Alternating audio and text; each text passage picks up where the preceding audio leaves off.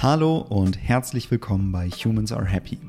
Mein Name ist Leonard Gabriel Heikster und diese Folge wird ein wenig anders als die bisherigen, denn ich habe zum ersten Mal keinen Interviewpartner oder keine Interviewpartnerin zu Gast.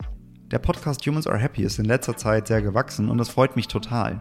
Gleichzeitig möchte ich deswegen diesmal die Chance nutzen und in dieser Folge die wichtigsten Erkenntnisse für mich zu den Themen Wohlbefinden, Zufriedenheit und Glück in einer Folge zusammenfassen. Dabei werde ich immer wieder auf die wichtigsten Stellen in den bisherigen Interviews Bezug nehmen, so dass ich nicht jedes Mal einen riesigen Wissensvorsprung habe, falls du Humans Are Happy erst seit kurzem hörst und damit du auch nicht alle Folgen nachhören musst. Ich werde versuchen, mich dabei auf die wichtigsten Folgen zu beschränken, sonst könnte ich ja gleich sagen, hör einfach alle bisherigen Folgen. Tatsächlich habe ich dieses Projekt schon vor fünf Jahren gestartet. Damals war ich Personal Trainer und Ernährungscoach und habe in der Fitnessbranche gearbeitet. Ich war also mit vielen Zielstellungen konfrontiert. Leute kamen zu mir und sagten, ich will abnehmen, ich will zunehmen, ich will dünner werden, dicker werden oder schneller, sportlicher, was auch immer. Irgendwie war es aber für mich so, als wenn die Leute immer so eine Art Wenn-Dann-Gleichung im Kopf hatten. Also wenn das eintritt, dann bin ich glücklich. Und weil diese Ziele, die Menschen scheinbar in Anführungszeichen glücklich machen würden, immer so unterschiedlich waren, habe ich angefangen, mich zu fragen, was es überhaupt ist, dieses Glück. So ist Humans Are Happy entstanden. Ich habe damals einen Instagram-Account erstellt und die Menschen den Satz Glück ist Punkt, Punkt, Punkt beenden lassen. Wenn du weit genug runterscrollst, dann findest du auch alle Fotos von damals auf meinem Instagram-Kanal. Das war tatsächlich damals das gesamte Konzept. Und das kam tatsächlich auch gut an. Also ich habe total viel guten Zuspruch bekommen und irgendwie haben Leute Mehrwert daraus gezogen. Aber mir selbst ging es dummerweise voll schnell um Likes und um Zahlen und irgendwelche blöden Social Media KPIs. Und die Auseinandersetzung mit dem Thema Glück, die ist so ein bisschen auf der Strecke geblieben. Deswegen habe ich den Instagram-Kanal dann schnell wieder ruhen lassen. Danach waren einige Jahre andere Themen im Vordergrund. Ich habe mein Studium beendet, ich habe meinen Einstieg ins Arbeitsleben gemacht, ich habe meinen ersten Jobwechsel vollzogen. Aber die Auseinandersetzung und die Faszination für das Thema Glück, wie ich es damals noch genannt habe, vorrangig, die blieb. Und während Corona, wie bei so vielen, habe ich so ein bisschen nachgedacht. Und dann kam der Wunsch auf, das Thema Glück nochmal ein bisschen vielschichtiger anzugehen. Also ich wollte verstehen und ich wollte hinterfragen. Und vor allem wollte ich einen Gegenentwurf starten. Denn das Thema Glück das wird mir ehrlicherweise viel zu wellnessmäßig angegangen. Also habe ich beschlossen, diesen Podcast zu starten.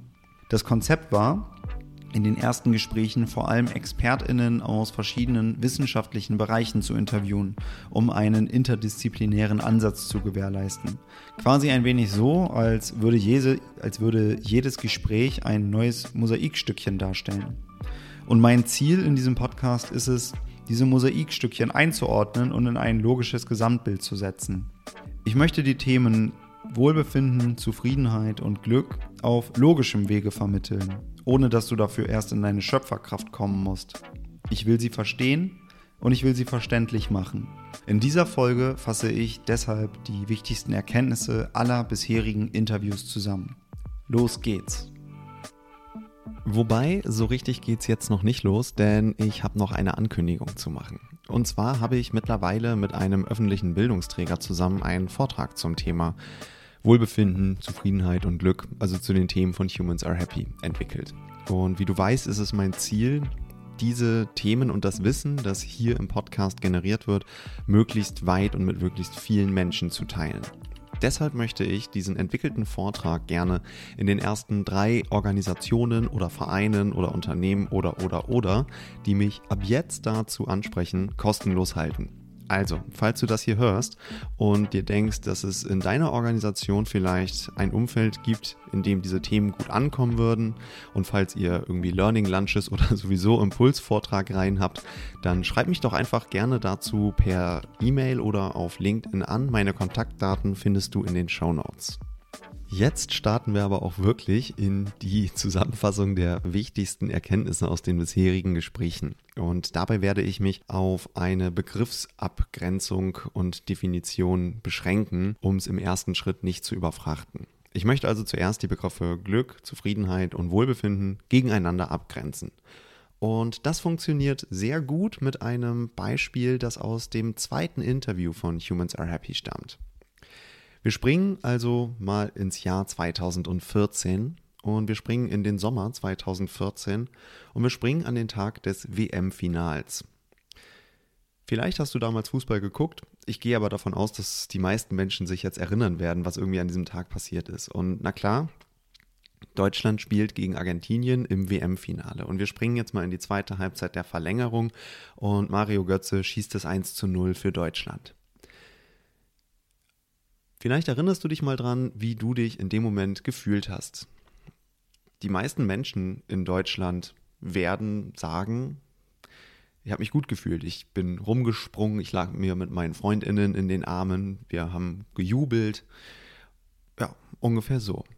Falls du nicht Fußball geguckt hast oder nicht Fußball interessiert bist, dann denke ich, dass du trotzdem irgendwie dazu Bezug nehmen kannst.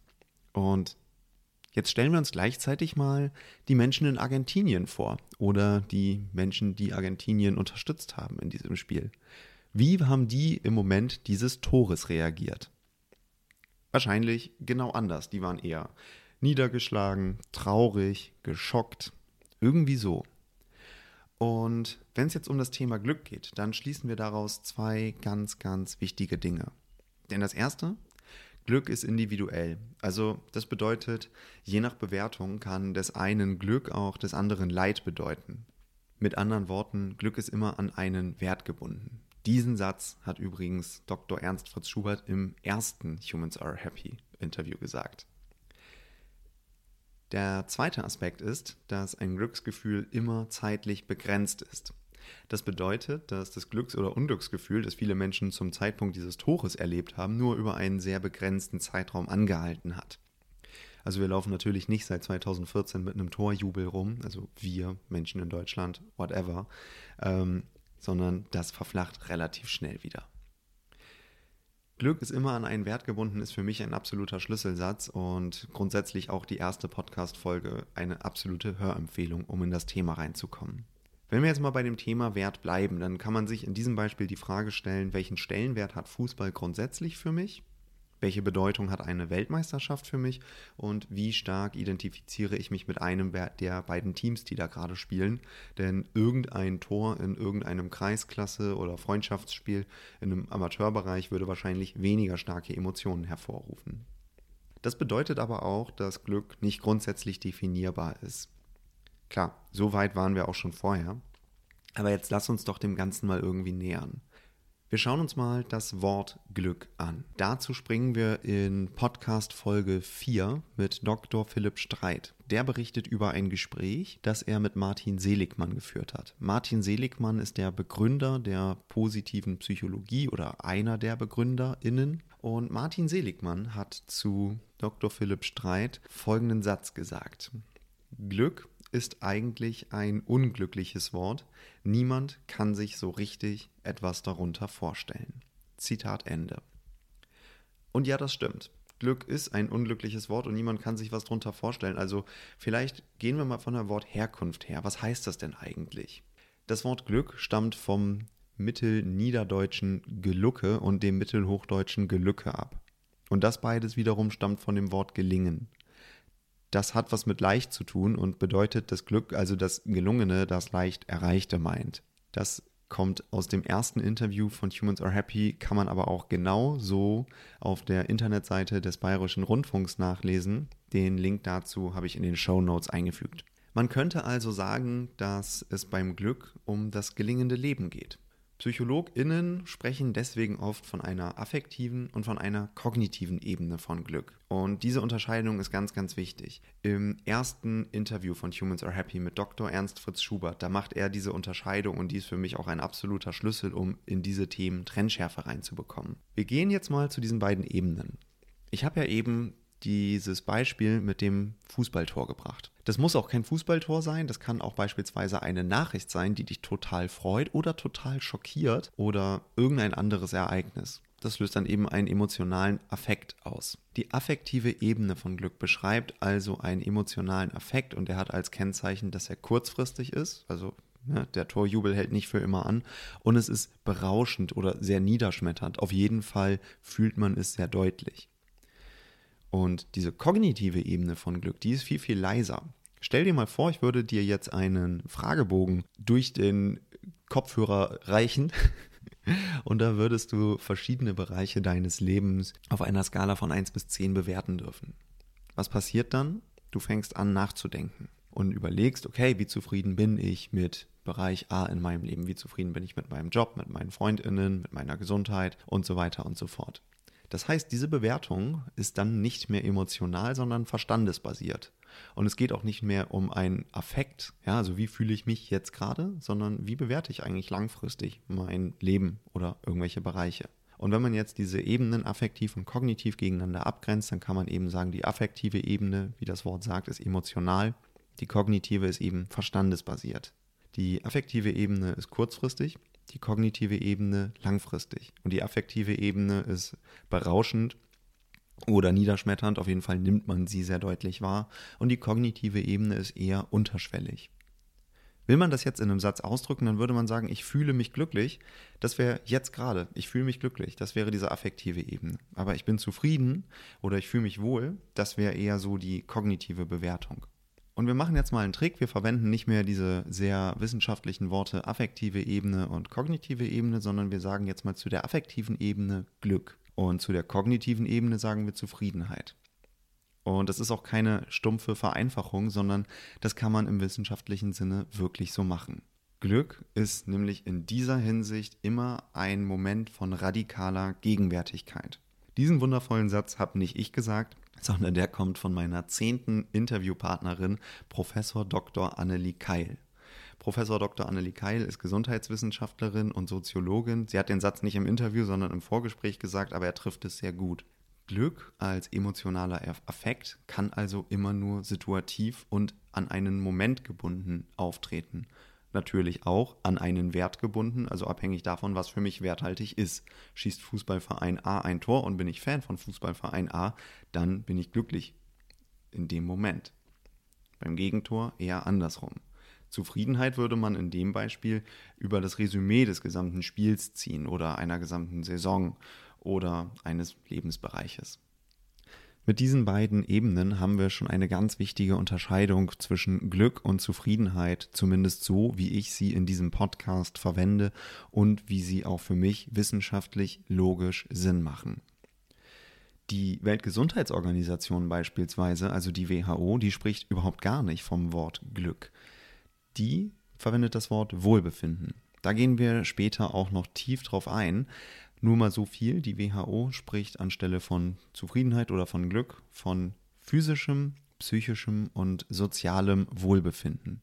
Und an dieser Stelle sollten wir einfach mal diese drei Begriffe, also Wohlbefinden, Zufriedenheit und Glück, erstmalig im Kopf haben und so ein bisschen gegeneinander trennen, damit wir einfach mal ein wenig Trennschärfe in die Themen bekommen. Im nächsten Schritt gehen wir nochmal auf das Thema Glück ein.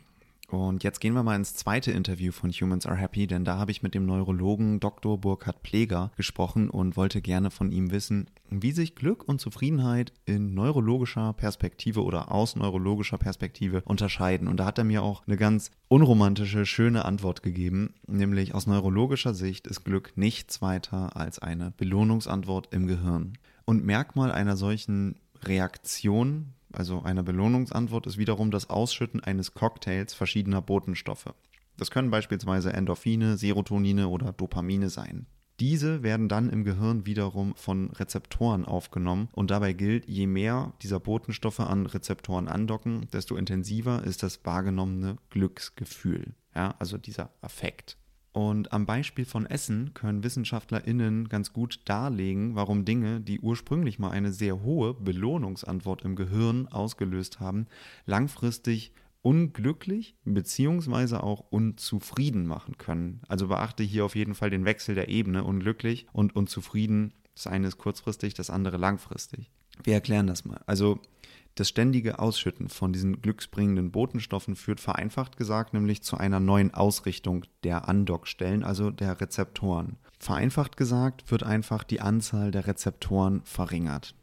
Wenn du das gerne mit den Worten von Dr. Burkhard Pfleger hören möchtest, dann hör in Humans Are Happy Podcast Folge 2 rein. Ich möchte an der Stelle aber einmal ein Zitat von ihm noch einfügen, das es ganz gut beschreibt, nämlich Glücksgefühle können in ihrer Intensität abnehmen, je häufiger man sie erfährt. Und ich glaube, das zeigt es ganz gut. Am Beispiel von adipösen Menschen zeigt sich hier ein Teufelskreis auf. Nämlich wer bereits sich viel Überessen hat, wenn ich jeden Tag eine Packung Chips esse beispielsweise, dann muss ich in Zukunft noch mehr essen, um dadurch die gleiche Glücksantwort zu provozieren wie vorher. Man kann dieses Beispiel natürlich auch mit anderen Themen bringen. Also beispielsweise, wenn du vielleicht mal längere Zeit auf Reisen warst, dann sind die ganzen neuen Eindrücke irgendwie am Anfang total toll und berauschend und irgendwann wird man davon auch müde. Oder das 1 zu 0 in der Verlängerung im WM-Finale löst eine sehr, sehr hohe Belohnungsantwort aus und das 10 zu 0 dann einfach nicht mehr. Das macht dann vielleicht noch nicht gleich unzufrieden, aber es zeigt es ganz gut. Dr. Burkhard Pläger sagt da auch noch einen ganz entscheidenden Satz.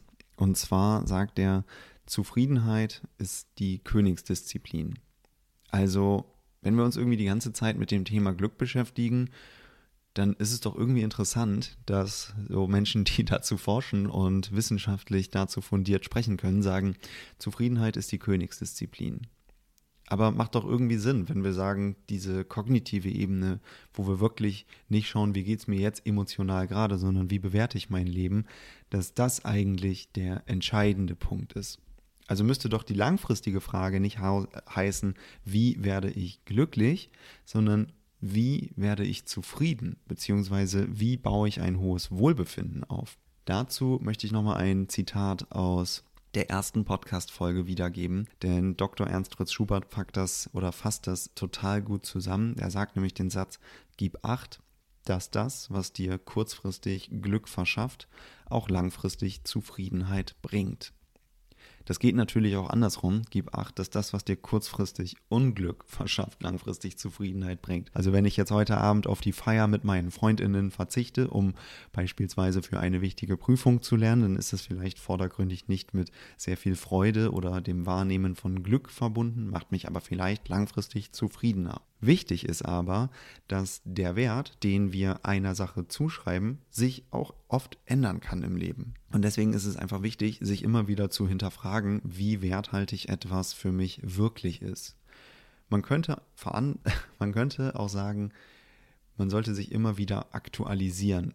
Da gibt es jetzt verschiedene Beispiele. Also vielleicht das zweite, dritte, vierte, fünfte Glas Champagner, Bier, Wein oder was auch immer auf einer Feier schmeckt irgendwie noch total gut und wird immer noch als sehr werthaltig erachtet. Am nächsten Morgen, wenn man mit einem dicken Schädel aufwacht, hätte das nächste Glas Alkohol aber keinen hohen Wert. Das heißt, relativ einfach gesagt, der Wert hat sich da irgendwie innerhalb von einer Nacht stark verändert. Wir können aber auch auszoomen. Wenn ich jetzt beispielsweise sage, ich schreibe meiner Karriere einen hohen Stellenwert zu und deswegen hat Arbeiten für mich einen großen Wert und das ist vielleicht nicht immer mit dem Empfinden von Glück verbunden, aber mit langfristiger Zufriedenheit und man dabei aber andere Bereiche des Lebens so lange nicht beachtet, bis die hinten runterfallen, beispielsweise das soziale Umfeld oder der eigene Körper, dann kann das auch langfristig unzufrieden machen. Ein wichtiger Schutz dagegen ist, sich regelmäßig zu aktualisieren und zu fragen, wie werthaltig ist das, was ich hier eigentlich mache, für mich wirklich. Also es geht doch irgendwie dann darum, langfristig Zufriedenheit aufzubauen bzw. Wohlbefinden zu empfinden. Und jetzt will ich nochmal auf diesen Begriff eingehen. Denn vorhin habe ich schon mal gesagt, die WHO, die spricht anstelle von Glück von sozialem, psychischem und physischem Wohlbefinden. Und der Begriff des Wohlbefindens ist einer, der das Ganze total gut zusammenfasst.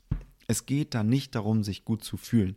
Also Wohlfühlen und Wohlbefinden sind zwei ganz unterschiedliche Schuhe.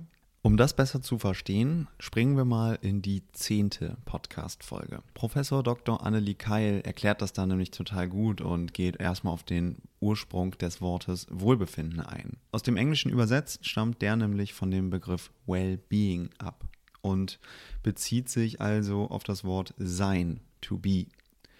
Für viele Menschen ist der Begriff Wohlbefinden nicht richtig greifbar, weil sie einfach nie gelernt haben zu fühlen, wie sie sich befinden, sagt sie da. Also Zitat, Wie befinde ich mich, wenn ich traurig oder wütend bin? Das wissen viele nicht. Das Einzige, worauf die Medizin eingeht, sind Befindlichkeitsstörungen. Und die erkennen viele gar nicht, weil sie nicht wissen, was Befinden ist. Zitat Ende. Das Wort Wohlbefinden meint also die Frage, wie bist du oder wie ist dein Befinden? Und was die WHO jetzt macht, ist eben aufzuschlüsseln, auf welchen Ebenen man dieses Befinden hinterfragen kann. Und ich denke, es ist relativ klar, sozial, natürlich, da geht es irgendwie um das Eingebundensein in ein soziales Umfeld. Physisches Wohlbefinden, da haben wir natürlich auch stark die körperliche Gesundheit mit drin. Und psychisches Wohlbefinden, da haben wir auch die kognitive, die geistige Ebene mit dabei. Tatsächlich hat die WHO mal versucht, noch mehr Ebenen davon zu definieren. Beispielsweise ein spirituelles Wohlbefinden.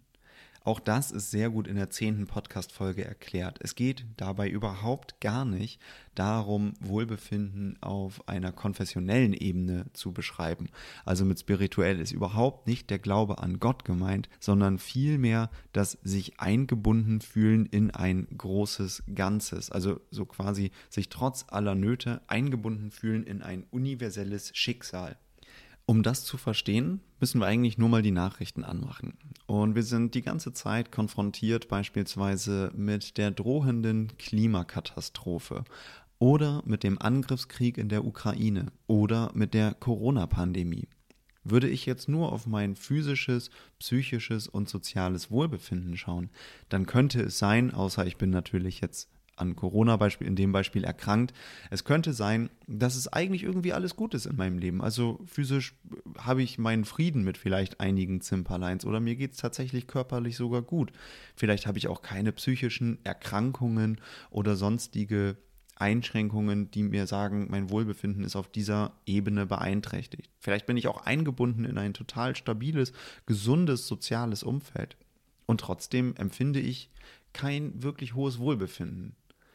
Und dafür ist diese spirituelle Ebene total wichtig, denn wenn ich jetzt also schaue, ich bin eingebunden in ein großes Ganzes, dann sieht man auf einmal die Verbundenheit nicht auf einer spirituellen Ebene, sondern dass die wirklich einfach da ist und dass ich Teil in einer Welt in dem Moment bin, die vielleicht nicht von mir als werthaltig erachtet wird, weil ein Angriffskrieg oder eine Pandemie nicht mit einem hohen Wert verbunden ist. Und das kann das Wohlbefinden beeinträchtigen diese Aufschlüsselung in verschiedene Bereiche gibt einem einfach die Chance. Und das ist deswegen so wertvoll, finde ich, dass man verstehen kann, warum man sich wie fühlt. Das gibt auch eine Antwort darauf. Mein Wohlbefinden ist beeinträchtigt durch Angriffskrieg, Corona-Pandemie oder Klimakrise. Also zumindest sind das für mich so Themen, wo ich einfach denke, scheiße, ich kann die nicht beeinflussen und das wirkt sich deutlich auf mein Wohlbefinden aus. Natürlich kann ich deswegen nicht direkt was dagegen machen, außer es erstmal zu akzeptieren oder in meinem Wirkungskreis etwas zu tun. Dann komme ich auch wieder ins Handeln. Ich glaube, dieses Beispiel zeigt aber ganz gut, dass wenn wir jetzt mal diese Begriffe nebeneinander legen, Wohlbefinden das Ganze sehr schön zusammenfasst. Wenn wir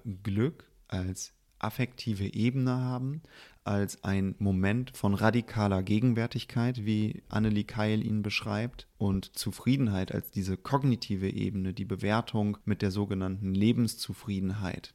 Wenn dich die Historie der Glücksforschung dazu interessiert, dann hör auch auf jeden Fall in Podcast Folge 4 rein, da wird das nochmal sehr gut erklärt. Dann haben wir schon mal Glück und Zufriedenheit sehr gut getrennt. Und Wohlbefinden fasst das Ganze sehr schön zusammen. Das wiederum sagt übrigens auch in Podcast Folge 22 Professor Dr. Med Arno Deister, der Vorsitzende des Aktionsbündnis für seelische Gesundheit.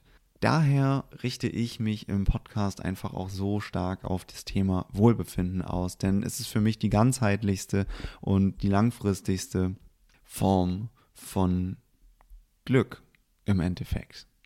Aber Glück ist so schwammig und wie gesagt, ich will nicht in meine Schöpferkraft kommen müssen, um es zu erfahren und es kann für jeden Menschen was anderes sein, weil ja, es ist einfach nicht definierbar und es ist an einen Wert gebunden. Und was für mich werthaltig ist, kann was ganz anderes sein als für dich und klar, es ist okay. Aber es bringt einfach ein wenig Trennschärfe in diese Themen und das finde ich total spannend. Wir zoomen nochmal raus. Natürlich beschäftigen sich verschiedene WissenschaftlerInnen damit, wie man jetzt also ein hohes Wohlbefinden aufbauen könnte. Welche Voraussetzungen müssen dazu erfüllt sein? Eine ganz bekannte Theorie dazu hat Martin Seligmann, den ich vorhin schon mal erwähnt habe, 2011 entwickelt. Die Permatheorie. Die Permatheorie fasst fünf Aspekte zusammen, die erfüllt sein müssten, um ja ein gelingendes Leben im Endeffekt zu leben. Das ist hochgegriffen, ich weiß, aber wenn wir Glück von einer Wortherkunft nehmen, dann geht es um das gelingende Leben. Also verwenden wir jetzt mal diesen Begriff. Und in PERMA steht das P für Positive Emotions. Also das ist genau diese affektive Ebene, die wir mal mit Glück jetzt beschreiben. E steht für Engagement. Das könnte man ins Deutsche übersetzen mit ins Handeln kommen. Also man muss auch mal irgendwie was tun. R steht für Relations, also das Eingebundensein in ein soziales Umfeld. M steht für Meaning, also quasi Sinn erleben. Und ob ich Sinn erlebe oder nicht, hängt natürlich ganz stark davon ab, was für mich als werthaltig empfunden ist oder nicht. Und Accomplishment, A, steht dafür, dass einem wirklich auch etwas gelingen muss. Ganz spannend ist dabei der Aspekt der sozialen Beziehung, denn das ist tatsächlich, wo alle Forschung zu diesem Thema, zumindest was mir bekannt ist und was meine InterviewpartnerInnen bestätigt haben, ähm, der einzige Aspekt ist, der immer wieder übereinstimmt, dass soziale Beziehungen dazu führen, dass es Menschen tendenziell besser geht als schlechter. Also wenn man irgendwie so diesen kleinsten gemeinsamen Nenner haben will von was macht glücklich, wobei ich diese Formulierung, wie du jetzt mittlerweile weißt, eigentlich so nicht nennen würde. Was macht zufrieden, ja? Wodurch kann man ein Wohlbefinden aufbauen langfristig? Dann würde ich sagen, soziale Beziehungen sind da übereinstimmend auf Forschungsergebnissen ein Schlüsselfaktor. Dazu gibt es einen spannenden TED-Talk auch von der Harvard University oder beziehungsweise von Dan Gilbert von der Harvard University. Den verlinke ich auch nochmal in den Show Notes. Plus im zweiten Interview erklärt Dr. Burkhard Pfleger, dass es tatsächlich auch anatomische Hinweise darauf gibt, dass der Mensch soziale Einbindung benötigt, denn laut seiner Aussage ist der Mensch das einzige Säugetier, das klärendes Weiß in den Augen hat. Das bedeutet also, dass wenn ich jetzt nach links oder rechts gucke, nur mit meinen Pupillen, dann könntest du das sehen, wenn du vor mir stehst. Und dadurch lasse ich mir natürlich in gewisser Hinsicht in die Karten schauen. Das ist in einer rauen Welt nicht unbedingt ein Vorteil. Es lädt aber eben auch zur Interaktion ein. Das ist einfach vielleicht ein ganz spannender Punkt. Soziales Umfeld, darauf kann sich die Forschung einigen und ich möchte ja hier im Humans Are Happy Podcast auch einfach ein wenig trennscharf vorgehen. Was auch nochmal ein spannender Punkt ist, ist der Faktor Umfeld. Denn um ein hohes Wohlbefinden aufzubauen, ist ganz, ganz erfolgskritisch, in welchem Umfeld man sich befindet. Auch hier wurden im vierten Podcast-Interview vier Faktoren erklärt von Dr. Philipp Streit, die dafür wichtig sind. Das erste ist, dass das Umfeld dir Sicherheit vermittelt. Zweitens muss man das eigene Umfeld selber wertschätzen. Also hier haben wir auch wieder dieses, was ist für dich werthaltig. Drittens, das Umfeld muss einen selbst auch wertschätzen. Also wenn ich die ganze Zeit von meinem Umfeld Ablehnung erfahre, dann wird es schwierig sein, mich dort wirklich wohlzufühlen und ein hohes, hohes Wohlbefinden aufbauen zu können. Und viertens, das Umfeld lässt Entwicklung zu. Das ist ganz, ganz, ganz wichtig dafür. Tatsächlich gäbe es jetzt in diesem Podcast noch so viel weitere Punkte, die ich resümieren könnte. Aber ich glaube, in diesem ersten Fazit oder in dieser ersten Fazitfolge ist es ganz wichtig, einfach erstmal die Begriffe gegeneinander abzugrenzen. Ich möchte zum Ende hin nochmal die für mich wichtigsten Punkte zusammenfassen. Das ist einmal das Zitat von Dr. Ernst Fritz Schubert. Glück ist immer an einen Wert gebunden.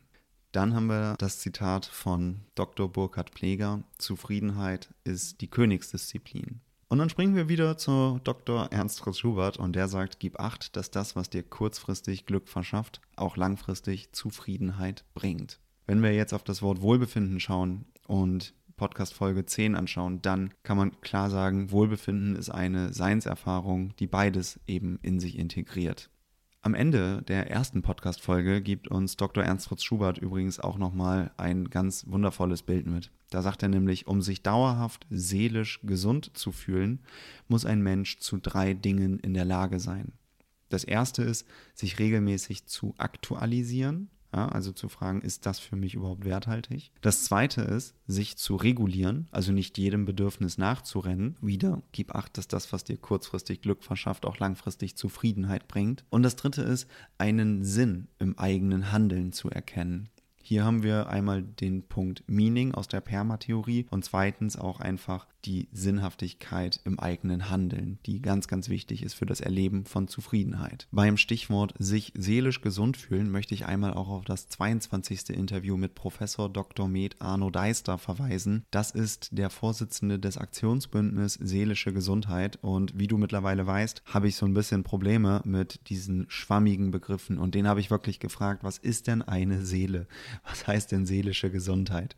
Vielleicht ganz kurz, er beschreibt Seele als das, was uns im Innen ausmacht und uns im Außen befähigt zu interagieren. Und verrückterweise schließt das den Körper mit ein. Also, wenn du jetzt sagst, oh, das ist verrückt, ich möchte mehr über seelische Gesundheit erfahren, dann hör dir auch diese Folge an. Und nochmal ganz klar, ich könnte auch aus den anderen Folgen so viel gerade noch zusammenfassen, aber ich denke, es macht Sinn, das in mehreren Folgen aufzuteilen. Ich wäre dir total dankbar darum, wenn du mir einfach mal vielleicht mitteilen kannst, welche Aspekte dich da noch interessieren würden oder was dir vielleicht gefehlt hat. Vielleicht fandest du auch Sachen unlogisch, dann sag mir das doch auch gerne. Du kannst mich jederzeit per E-Mail, über LinkedIn oder über Instagram erreichen. Meine Kontaktdaten sind wie immer in den Show Notes. Zusammengefasst, Folge 1, Folge 2, Folge 4, Folge 10 und Folge 22 sind die Folgen, von denen ich jetzt in dieser Zusammenfassung die meisten Referenzen gezogen habe. Wenn dir das hier gefällt, dann gib mir doch einfach mal Bescheid, weil ich kann auch total gut noch zum Thema Selbstwert, Selbstkonzept, der Entstehung davon oder vielleicht gesellschaftliche Aspekte. Ich habe mit verschiedenen PolitikerInnen gesprochen, auch im Humans Are Happy Podcast zum Thema